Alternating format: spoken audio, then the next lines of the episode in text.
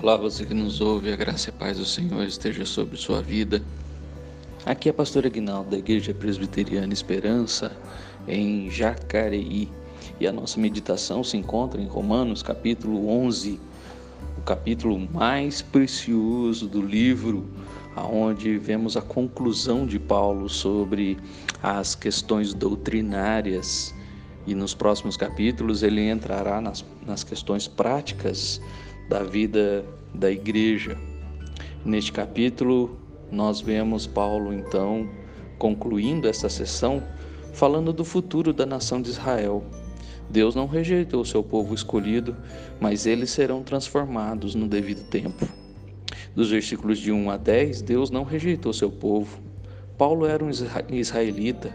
Elias pensou que estava só, mas Deus o fez saber que havia sete mil que não dobraram seus joelhos a Baal.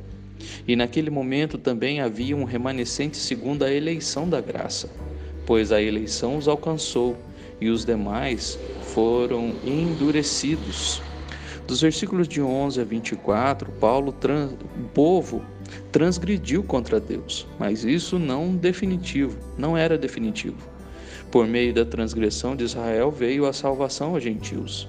A transgressão de Israel redundou em riqueza para o mundo, seu abatimento em riqueza para os gentios. Paulo, como apóstolo dos gentios, também deseja salvar alguns do seu povo.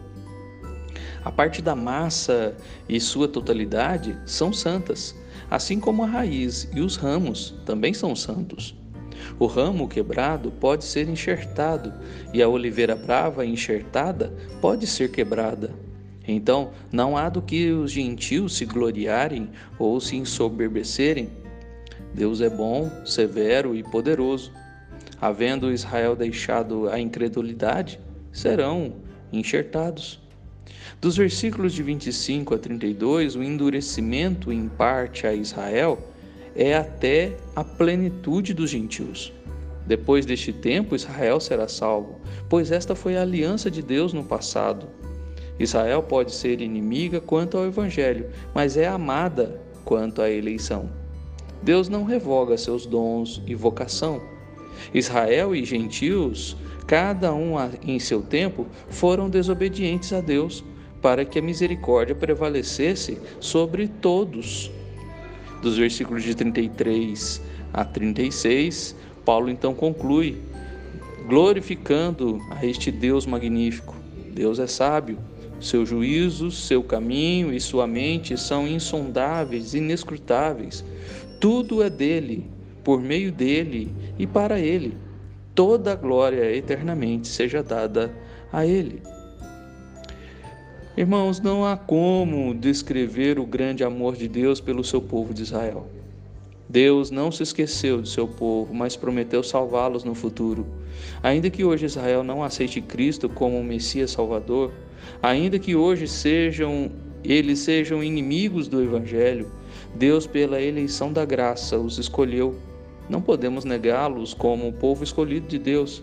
Eles deveriam ser os anunciadores da salvação de Deus a todas as nações, mas transgrediram, pecaram, se rebelaram Jesus veio para os seus, mas eles não o receberam. João 1:11.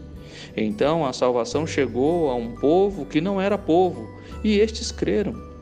O fato dos gentios da igreja de hoje ter recebido a salvação pela fé em Jesus não significa que Deus rejeitou a nação de Israel, mas provocou ciúmes neles.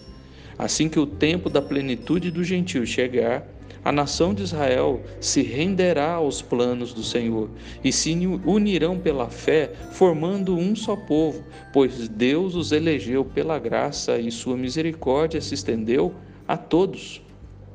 Que Deus soberano, poderoso, amoroso, bom e severo, perfeito e eterno não compreendemos sua mente, seus planos, seu poder, sua, sua graça, sua eleição, mas vemos e veremos suas obras e elas são verdadeiras. Aqueles que não se submetem a este Deus não compreendem seu, seu ser, continuam rebeldes à sua soberania e graça. Se estes fazem parte da sua eleição graciosa, eles serão abatidos, entorpecidos, derrubados, para no devido tempo Deus mesmo os levantar e restaurar para a sua glória. Deus não se esqueceu da aliança com seu povo de Israel, que um dia se unirá à igreja e formarão o verdadeiro Israel espiritual de Deus. Ah, meu irmão, se Deus fez aliança com o povo de Israel e prometeu salvá-los, então não há como nós é, esquecermos deste Deus gracioso que, pela sua eleição e graça, também tem escolhido um povo além das fronteiras de Israel.